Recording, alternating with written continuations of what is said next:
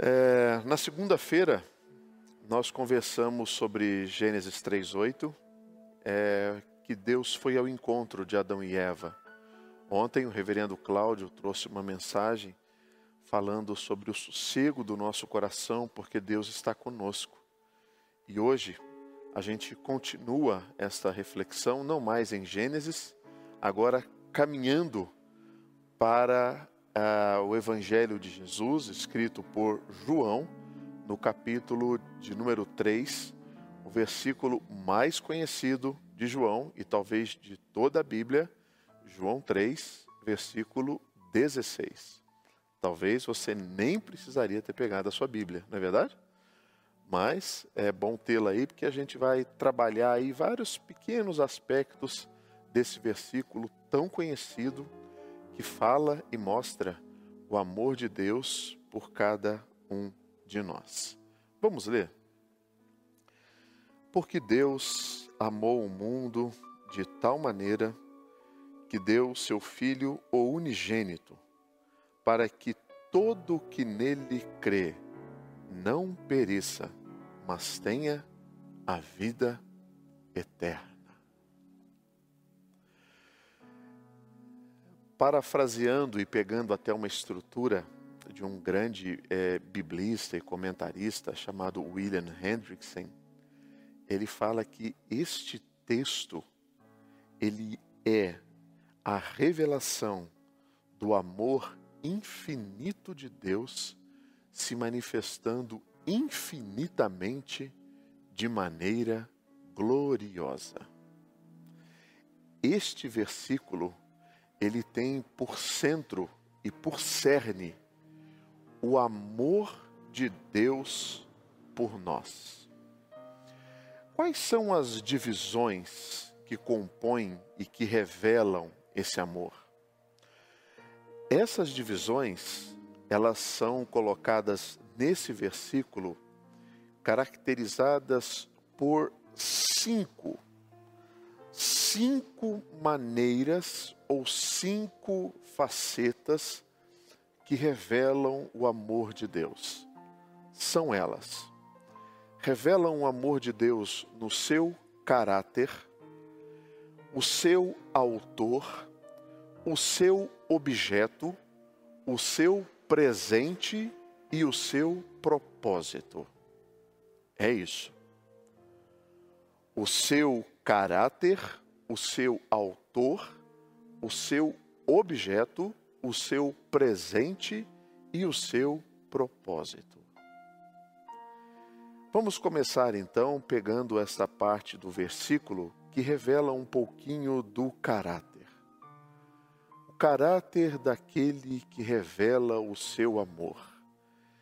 A expressão utilizada nesse versículo de tal maneira ela precisa ser interpretada com aquilo que se segue. Ah, o que é que se segue? A primeira palavra desse versículo é o porquê. Porque Deus amou o mundo de tal maneira. Este porquê, ele faz uma conexão direta com o versículo de número 15.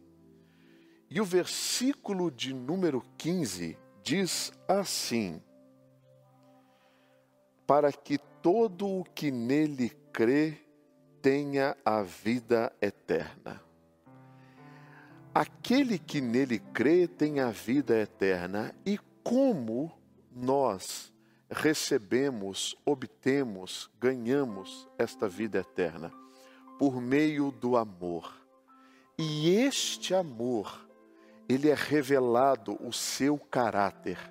É um amor que nos foi dado de tal maneira, uma maneira intensa, uma maneira plena, uma maneira sublime, uma maneira transcendente e gloriosa. Este é o caráter deste amor. Este amor, ele é revelado por meio daquele que nos ama, o nosso Deus. Esse amor ele nos é dado de maneira tão intensa, tão intensa, que ele vem do Gênesis ao Apocalipse. É um amor que não tem medida. É um amor que aconteceu de maneira prática, visível. É um amor que nos foi dado intencionalmente. Por isso que ele é de tal maneira. Não é um amor por acaso, não é um amor baseado em algo que fazemos, que fizemos ou que faremos. É um amor que nos foi dado incondicionalmente, de uma maneira intensa e intencional. Este é o caráter desse amor. Agora, quem é o autor desse amor que nos ama de tal maneira? O versículo diz: Deus. Mas dentro do cristianismo, quando nós utilizamos a palavra Deus, nós cremos na Trindade. Então, tem o Deus que é Pai, o Deus que é Filho e o Deus que é Espírito Santo, e os três sendo um só Deus. Mas qual figura deste Deus é revelado por meio desse amor? É o Filho que nos amou, é o Espírito que nos amou ou é o Pai que nos amou? nós precisamos entender que o livro de João tem toda uma conexão. Então, o 3,16 ele não pode ser interpretado fora de todo esse contexto. Por exemplo, se nós formos agora para João capítulo 1, versículo 1, nós veremos ali que o Deus que é mencionado nos primeiros do primeiro versículo ele está fazendo uma relação com o Deus Pai. Então, em João, muitas expressões relacionadas a Deus estão conectadas com o Deus que é Pai, o Deus Pai. Então, o autor desse amor é o Deus Pai. Este Deus Pai amou o mundo. E esse Deus Pai é o Deus Pai que é o Criador que é o santo, que é o soberano, que é o onipresente, onipotente, onisciente. Esse é o Deus que nos ama. Esse é o Deus que nos entregou o seu amor. Este é o Deus que nos deu, por meio de Jesus, o seu amor. Ah, eu não sei você, mas é muito provável que você tenha pessoas que você admira. Não tem. Você não tem um, um ator, uma atriz, um cantor, uma cantora. Né? Se você é mais jovem e está nos assistindo, de repente você tem um, um youtuber que você admira muito. Você tem algum influenciador, uma influenciadora digital que você tem assim muita admiração e de repente essa pessoa começa a seguir você também. E você recebe uma notificação lá, nossa, fulano, fulana está me seguindo. Puxa, isso é, é tão animador para você que admira. Ou se você tivesse a possibilidade de conhecer alguém que você gosta muito. Já pensou nisso? Agora, pensa comigo. A Bíblia está falando que o Deus, Criador de todas as coisas, Supremo, Soberano, Senhor, esse Deus nos ama. Esse Deus nos ama. Ele é o autor deste amor qual é agora o objeto desse amor? Esse amor é dirigido a quem? Qual é o, o, o alvo? A quem se destina esse amor? E aí nós temos a palavra que é o mundo. O mundo. Preste atenção. De que maneira a gente deve interpretar este mundo que é o objeto do amor de Deus? Será que é o mundo como um todo? Ah, todo o planeta Terra? Toda a, todas as aves? Todos os animais? Será que esse mundo são todas as, as pessoas? Será que esse mundo ele é todo o cosmo, toda a Via Láctea, todo, toda a criação? Ou esse mundo, ele é um mundo que a Bíblia fala às vezes como sendo a parte pecaminosa da criação de Deus. Que mundo é esse? Então, vamos destrinchar um pouquinho essa reflexão para a gente entender um pouco melhor que mundo é esse. O objeto desse amor, ele é o mundo. Mas este mundo, ele é colocado aqui em João como sendo a humanidade. Pastor, mas a humanidade também, ela tem duas facetas, pelo menos de interpretação. Eu posso entender aqui humanidade como sendo a humanidade é, homens, ou humanidade como sendo a minha parte falha, carnal, pecaminosa.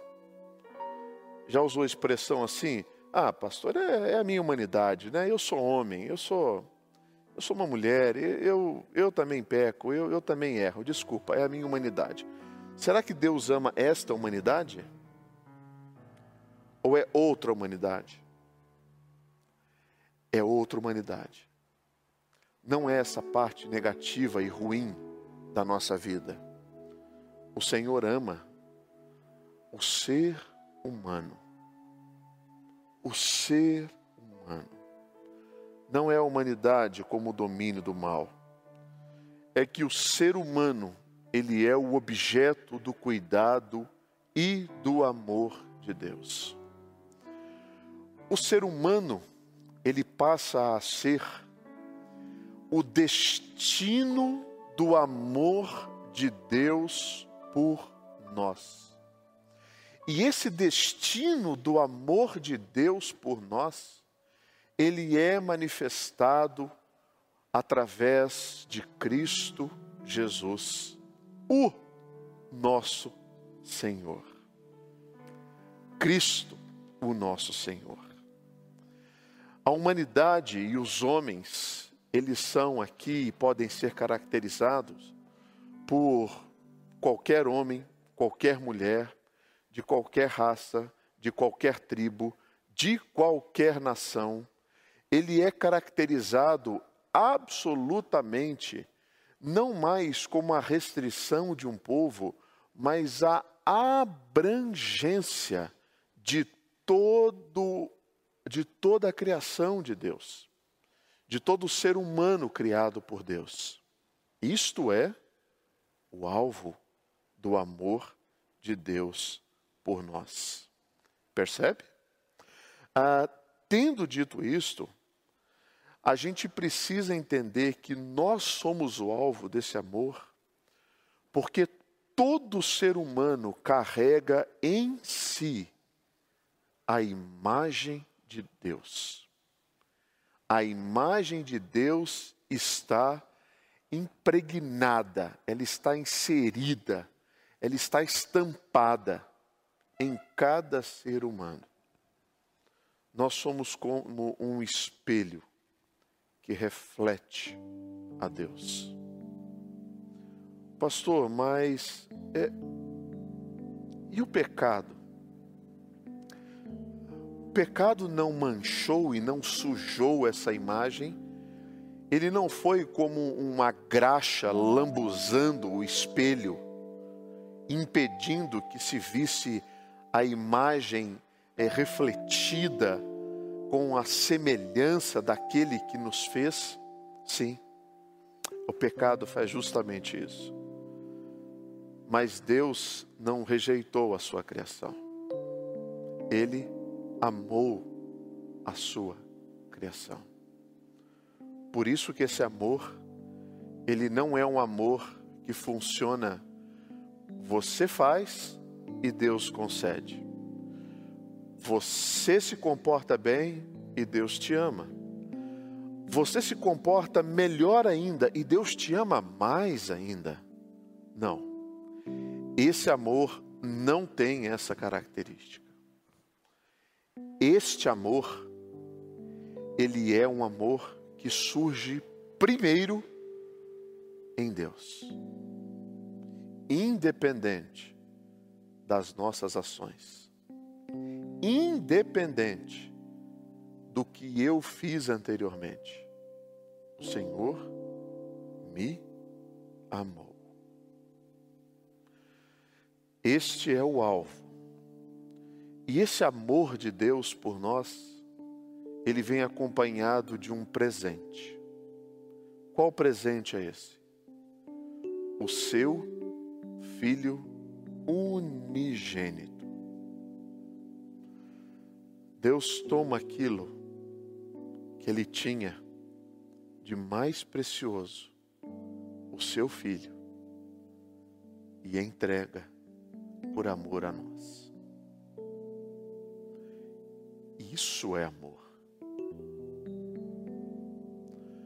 Um amor não pode ser medido por emoções que não são transportadas para ações. Amor não pode ser mensurado única e exclusivamente internamente ele precisa ser exteriorizado por meio de ações. Porque ações revelam definitivamente o amor. E foi isso que Deus fez. Deus nos entregou o seu amor, mostrando que este amor é o seu próprio Filho.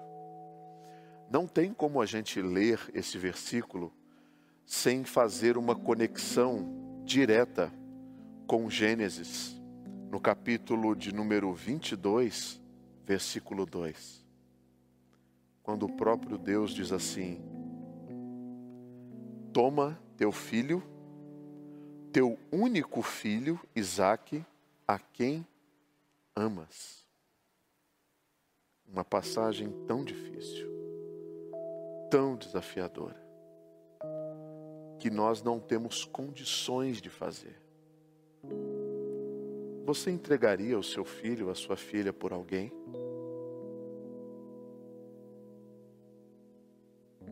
É impensável isso.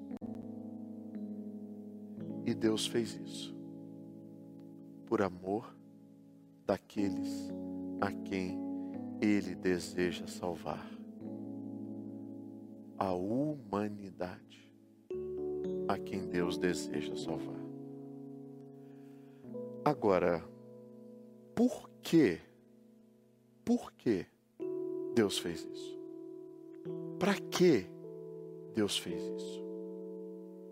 E o versículo continua: para que todo aquele que nele crê não pereça, mas tenha a vida eterna.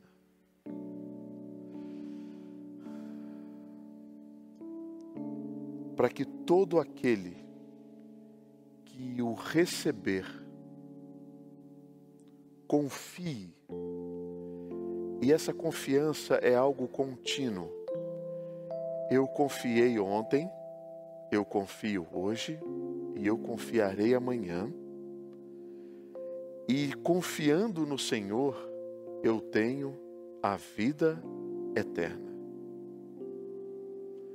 É tão difícil a gente falar sobre eternidade em um mundo absolutamente material. É tão difícil a gente vislumbrar uma vida eterna quando eu tenho uma vida terrena e eu tenho as coisas que são aqui da terra eu tenho família, eu tenho emprego, eu tenho sonhos, eu tenho desejos de, de viajar, de comprar uma casa, de trocar o meu carro, de pensar no futuro dos meus filhos, numa boa escola, numa boa educação. Eu tenho desejos e planos, ou ainda de casar, de ter filhos, ou eu tenho ainda planos e desejos que já aconteceram, e eu dou graças a Deus por isso, então eu quero mais de coisas que são aqui da terra.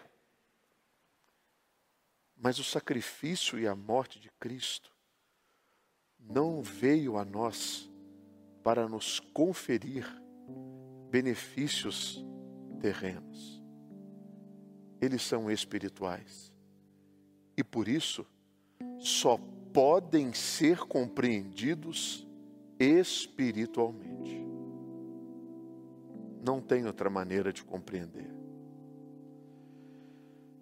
O Evangelho de Jesus, ele é proclamado a todo povo, toda língua, toda tribo, toda nação, não mais a homens e mulheres restritos a um determinado povo, mas a todos. Essa mensagem, por exemplo, ela pode ser traduzida, legendada e ser colocada aqui num dialeto de uma tribo africana que a gente não tem ideia, ou de uma língua indígena de um povo não alcançado, e alcançar essa pessoa. O Evangelho pode chegar até lá. E se essa pessoa crer e confiar, ela entender o que Cristo fez, o que Deus fez, ela não mais perecerá, mas ela terá a vida eterna. Todo aquele que crê não perecerá. Pastor, o que significa perecer? Porque todos nós morreremos. Eu vou morrer, você vai morrer, ah, de coronavírus ou de qualquer outra coisa, nós vamos morrer. Isso é perecer? Isso é morrer.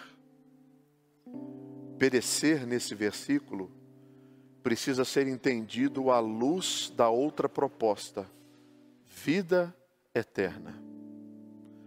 À luz da vida eterna existe também uma morte eterna. O perecimento, ele é o contraste da vida eterna. Então, se aquele que crê tem a vida eterna, aquele que não crê perece. E perecer significa você conhecer não mais a face amorosa de Deus, mas ser revelado a você a face eterna da ira de Deus. Isto é perecer.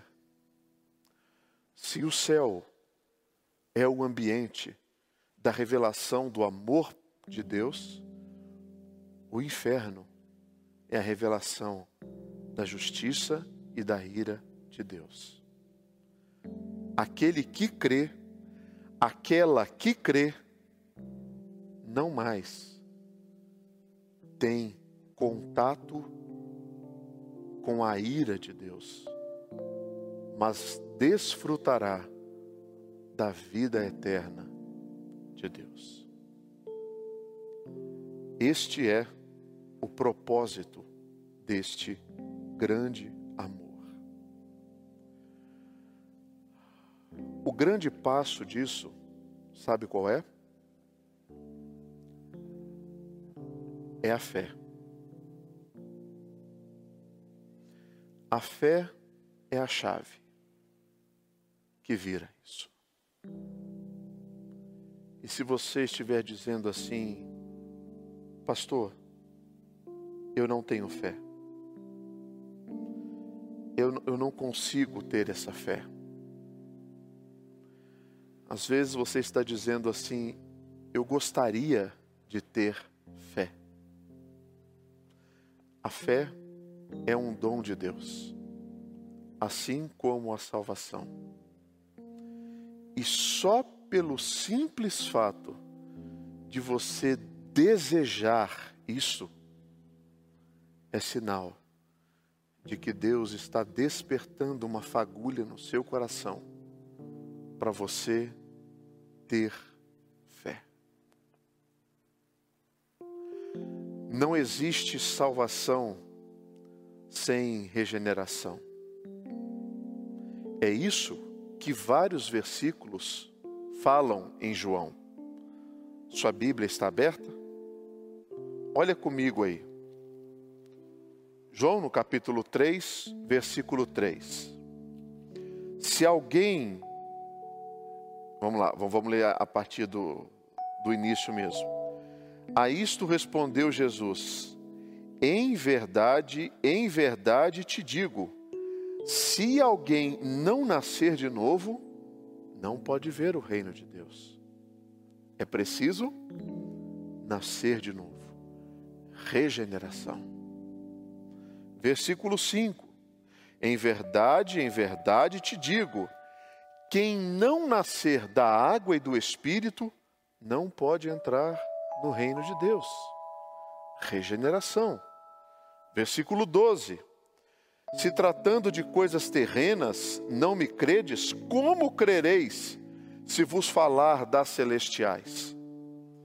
Somente pela regeneração as coisas do alto fazem sentido. Versículo 14 e 15. De modo, porque Moisés levantou a serpente no deserto, assim importa que o filho do homem seja levantado, para que todo o que nele crê tenha a vida eterna. Regeneração. Eu creio, sou transformado e recebo a herança da vida eterna. É assim. Você crê? Você crê que Deus amou o mundo de uma maneira tão intensa que ele entregou o seu filho Jesus para morrer por nós. E aquele que crê não perece. Aquela que crê não perece, mas eles terão a vida eterna.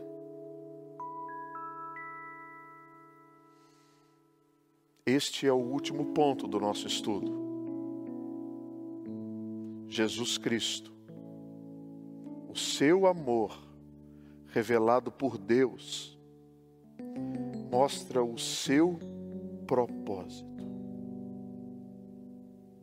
Quem sabe, você que nos assiste aí, onde você estiver, seja quem você for, não interessa mais o seu passado, não interessa mais as coisas que passaram. O amor de Deus alcança você. Nada, nada, nada pode nos afastar desse amor. Deus nos deu o seu Filho, Ele nos dá a fé para nós aceitarmos o Filho, e Ele nos dá a vida eterna como recompensa deste exercício da fé. A Ele seja a glória pelos séculos dos séculos, hoje e para todo sempre.